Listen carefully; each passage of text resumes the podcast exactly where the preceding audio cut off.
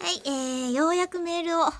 こちら側からも読めますよ。いっぱいいただいてるんですけどね、一週間読んでなかったんですね。ねえーこちらはですねピケさんからいただきましたありがとうございます。中村さん吉田さんこんにちこはんにちは先日中村さんがポロッと、ん口を開くのサブタイトルトークやりたい」なんてツイッター上で言っていたと。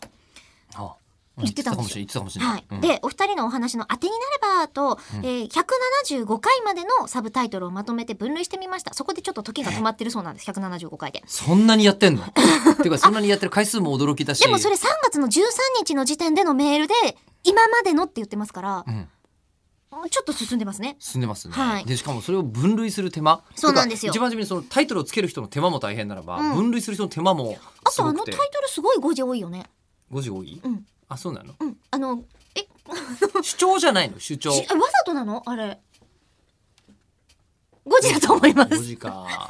だそうですよ。え、はい分類してくれました、ピケさん。はいえ1、イベントおよび番組について。うん2、吉田さんのこと。3、中村さんのこと。ん4、多分たわいもない話、これが雑談。5、エロ、下の話。うんと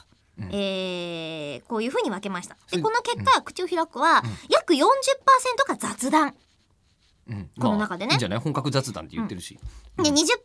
中村えり子。うんと、えー雑談と中村えり子がなんと6割を占めているんだそうです。で、残りの4割を吉田さんとイベント告知とエロと下の話と、あとメールで分け合ってる番組みたいです。ちょっとなんかそっちがこうキュキュッと。キュキュッとなっちゃってるっぽいんですけれども、えー実際の内容は置いとくとして、まあ、体感としてもそんな風にこちらリスナーとしては聞いていますちなみに笹原先生の成分は1%ちょっと入ってますとああ何度も何度も品質した漢字博士笹原博之先生の話ですね、そうですうんが一緒にイベントもやりましたからね、 6個目、目の項目で、えー笹原先生についてっていう項目が、えー分けられてるんですけど、うんあのねやっぱここじゃないと笹原先生の話をストレートにできないんだっていうフラストレーションがうんあったんですよ。そんなに笹原先生の話をえりこさんはしたい私やっぱ漢字好きみたいね。まあ、えん漢字、絵の字にも現れているこの漢字の好きさう、ん、あの、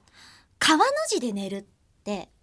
うんよく仲良し親子たちのことを表現するじゃないですか三いますね三本本線で線でね。あれうんうんも漢字のこうね三本川そうですをねこうそのまま状態として表してると思うんですけども、そうですねうち、うん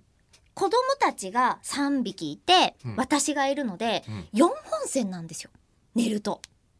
そうした時に川の字のような気持ちだけれども、漢字としたら4本線になってしまう、あれをなどういうふうに表したらいいんだろうっていう話をしていて別の番組で。うん。ひらがなでりが二つじゃダメなんですか。ダメですよなん漢で字だから川の字みたいなそのいいこう川の字みたいなキュッとこうなっで。たね、そもそも中村さんの三人の子供って何？ え化学繊維です。あ、ぬいぐるみね。はい